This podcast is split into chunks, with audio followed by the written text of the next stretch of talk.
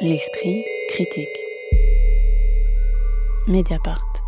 La fièvre de Petrov, c'est le troisième film du réalisateur russe Kirill Srebrenikov, condamné à trois ans de prison avec sursis et une interdiction de sortie du territoire, ce qui l'a notamment empêché de se rendre à Cannes, où son film était sélectionné en compétition officielle. L'histoire est à la fois simple et impossible à résumer. Un homme du nom de Petrov, dessinateur et mécanicien, atteint d'une fièvre persistante, récemment divorcé de sa femme bibliothécaire, qui hésite elle-même parfois entre saigner et soigner leur enfant, est entraîné en même temps que le spectateur dans une dérive hallucinatoire et alcoolisée où se mêlent des images du Moscou contemporain et de l'URSS de l'enfance du personnage, des scènes dont on ne sait si elles sont rêvées ou non, un corbillard et son cercueil rempli d'un mort-vivant ou d'un vivant-mort, je ne sais pas, et une fille des neiges en forme de reine des neiges trash et j'en passe. On peut euh, commencer peut-être par cette profusion parce que c'est un film qui contient euh, tellement d'histoires mais aussi de formes, de couleurs. Hein. On passe euh, du baroque, couleur assez vomi, à des images serrées, carrées en super 8, des plans plus élargis du noir et blanc. Comment est-ce que euh, vous avez reçu euh, toute cette matière en tant que spectatrice euh, Occitana Curie Moi, j'ai trouvé que c'était des images effectivement foisonnantes, très colorées dans leur côté verdâtre, ce qui est un peu paradoxal avec beaucoup de lumière, beaucoup de, de flash aussi lumineux dans le cadre des hallucinations de Petrov. Et tout ça dépeignait un monde assez glauque et qui est complètement différent de, son de celui de son précédent film qui est en noir et blanc, euh, très doux. Oui, très, stylisé, contraire, qui s'appelle Leto. Oui, mais alors justement, est-ce que ça, vous le voyez comme, euh, au fond, un renouvellement stylistique très impressionnant ou euh, comme plutôt quelque chose d'assez brouillon?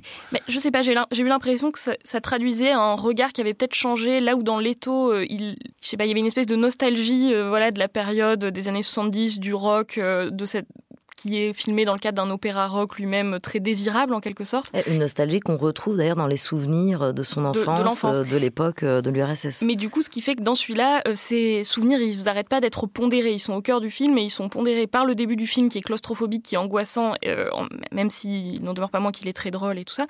Et de l'autre côté, ces images en noir et blanc de La Fille des Neiges qui occupent la, dernière... il, y a, une très large digression, il faut bien le dire, à la fin de 15-20 minutes, parce que l'histoire, je disais qu'elle était assez simple parce que ça part d'un souvenir où, euh, dans une sorte de cérémonie de Noël, le, jeune Petrov tenait la main de la fille des neiges, qui est un personnage hein, euh, euh, de l'imaginaire russe, et l'a trouvée gelée. Et là, on part sur l'histoire de cette comédienne, de celle qui incarnait la fille des neiges à ce moment-là. Donc on part complètement ailleurs. Et qui, pour le coup, vit dans la Russie de la perestroïka et qui en montre tout l'aspect lui aussi glauque, lui aussi extrêmement violent et qui est complètement contraire à celui de Leto, bien que les images se ressemblent.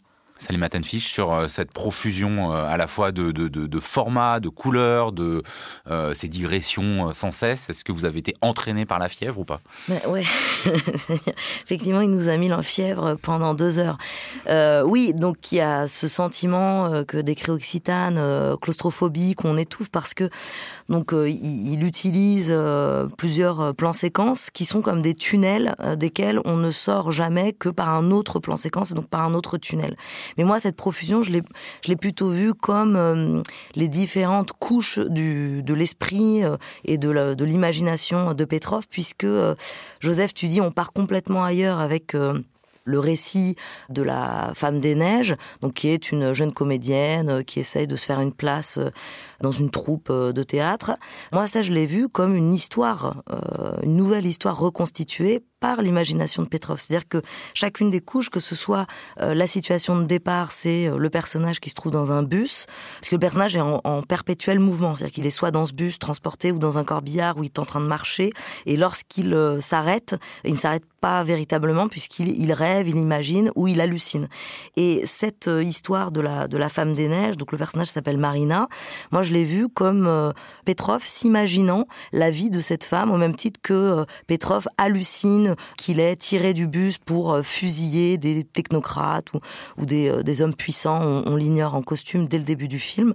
Donc toute cette euh, profusion d'images, de passages d'une situation à un autre, d'un décor qui en fait est un faux décor, est plutôt effectivement pour moi le fruit de l'imagination et des, pensées et des réflexions de, de Petrov. Alice Leroy.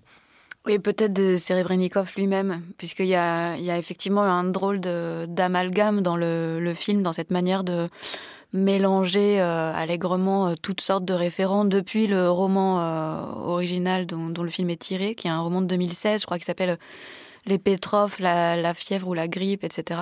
Qui était un livre d'ailleurs, je, crois qu'il y a un, grand succès critique et populaire en Russie et qui était un livre aussi curieusement visionnaire puisqu'il il avait en, quelque sorte anticipé euh, toute l'affaire euh, sanitaire et aussi politique qui nous menaçait dans, nos rapports sociaux en général et, en Russie en particulier. Et de cette trame littéraire-là, Serebrennikov fait à la fois une espèce d'autoportrait, parce qu'évidemment que Petrov, c'est aussi lui, hein, qui est pris dans une espèce de délire kafkaïen dont il est complètement prisonnier.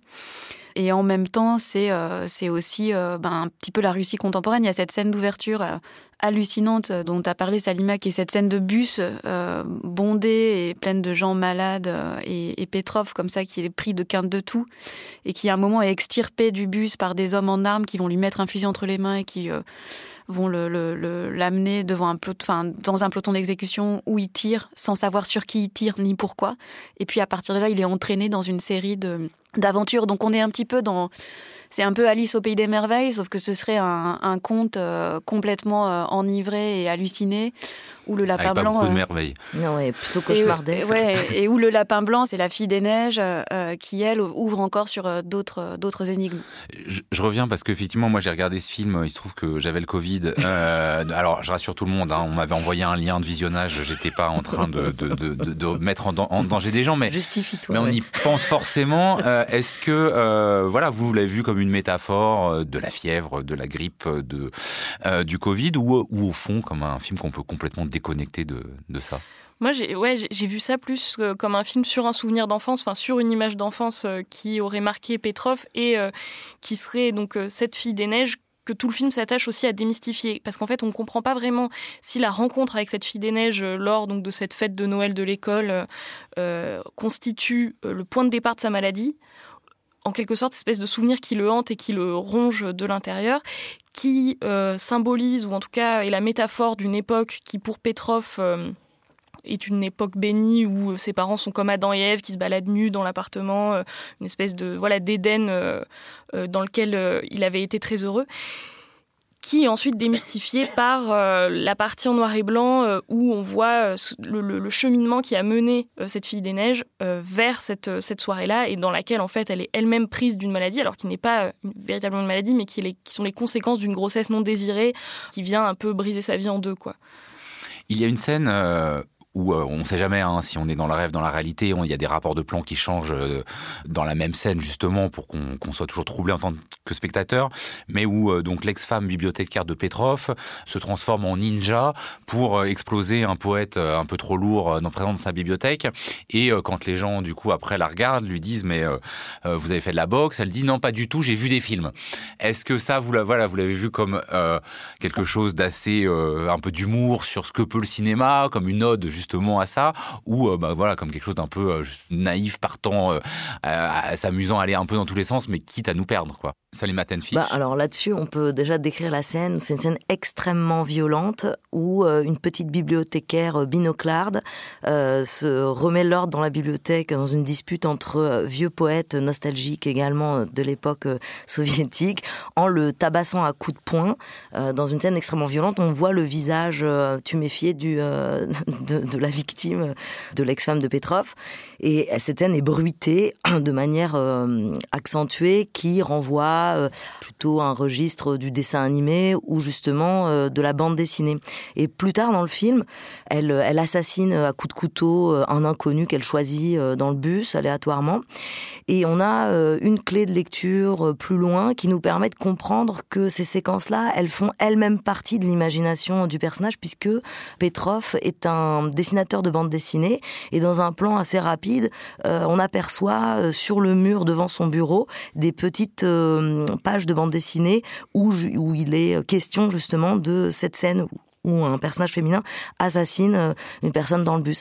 Et donc c'est encore une manière de nous amener à comprendre que toutes ces séquences sont, peuvent être reliées, ont malgré tout une cohérence, qui sont le cerveau malade de, de Petrov. Et là, je rejoins complètement ce que disait Occitane tout à l'heure, c'est-à-dire que Moi, j'ai pas du tout vu une métaphore du Covid, mais bien plutôt, bien sûr, d'une maladie nationale et même internationale dans le cas de l'URSS, euh, d'un peuple qui ne parvient pas à dépasser le souvenir de l'URSS, l'utopie gâchée, l'espoir gâché et la, capacité à à nouveau faire trouver un destin politique après l'utopie soviétique. Mais alors sur ça, est-ce que la, la profusion devient pas un peu confusion? Parce que on sent des fois qu'il y a des cibles du pouvoir, mais on ne sait pas exactement lesquelles. Vous parliez de cette scène de départ où il se retrouve avec des miliciens masqués euh, euh, et grimés à tirer sur des plutocrates, mais voilà, on ne sait pas exactement ce qu'il en est. Alors ça peut correspondre à la situation de Srebrenikov lui-même, qui est en Russie, qui doit pas pouvoir tenir un discours très clair contre le, discours de Poutine et le néonationalisme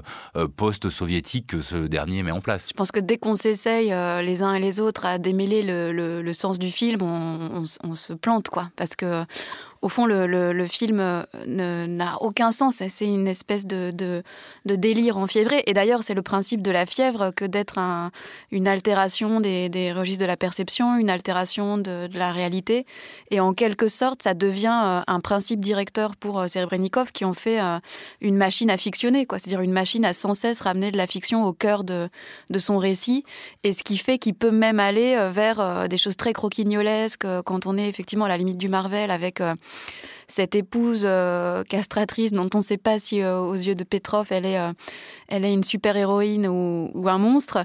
Et puis ça vaut aussi pour toute cette série de, rencontres délirantes jusqu'à cet ami écrivain raté qui l'aide à mourir. Enfin, tout, toute cette, cette, série de délires plus déconnectés euh, les uns des autres que, que jamais. Donc, je ne crois pas qu'on qu puisse faire du film une grille de lecture du contemporain.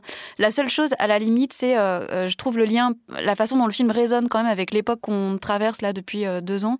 C'est le caractère d'absurdité de la vie et de l'enchaînement des, péripéties. C'est-à-dire qu'il est chaque fois amené vers une situation plus absurde ou plus, euh, plus incompréhensible. Et ça, je trouve qu'il y a quelque chose dans cette fièvre-là qui résonne avec l'époque qu'on vit. Est-ce qu'à défaut de chercher un sens, alors que l'idée c'est d'abord de plonger euh, dans le cerveau euh, malade de Petrov, comme vous l'avez dit, Salima Tenfish, est-ce qu'on peut quand même pas s'interroger sur à qui s'adresse ce film? Et là, moi, je vous avoue que j'ai eu des petits moments un peu de gêne, c'est-à-dire que le côté vodka, écrivain russe qui suicide, russe antisémite dans le bus, il euh, y a un petit peu la caricature que l'Occident se fait de la Russie. Alors on peut dire que vu que ça vient de Russie, c'est pas le cas, mais bon, c'est un film techniquement franco-russe. Est-ce que ça s'adresse pas davantage à un public occidental que euh, à son monde, Occitan Lacurie bah, c'est vrai que cette scène d'ouverture, encore une fois, dans le bus, euh, qui est émaillée des hallucinations de Petrov, euh, est euh, vraiment le summum de l'angoisse. Enfin, au début, je me sentais pas bien du tout dans ce bus avec de la buée, avec des personnes qui ont l'air toutes plus détestables les unes que les autres, qui, à chaque fois qu'il y en a une nouvelle qui prend la parole, c'est pour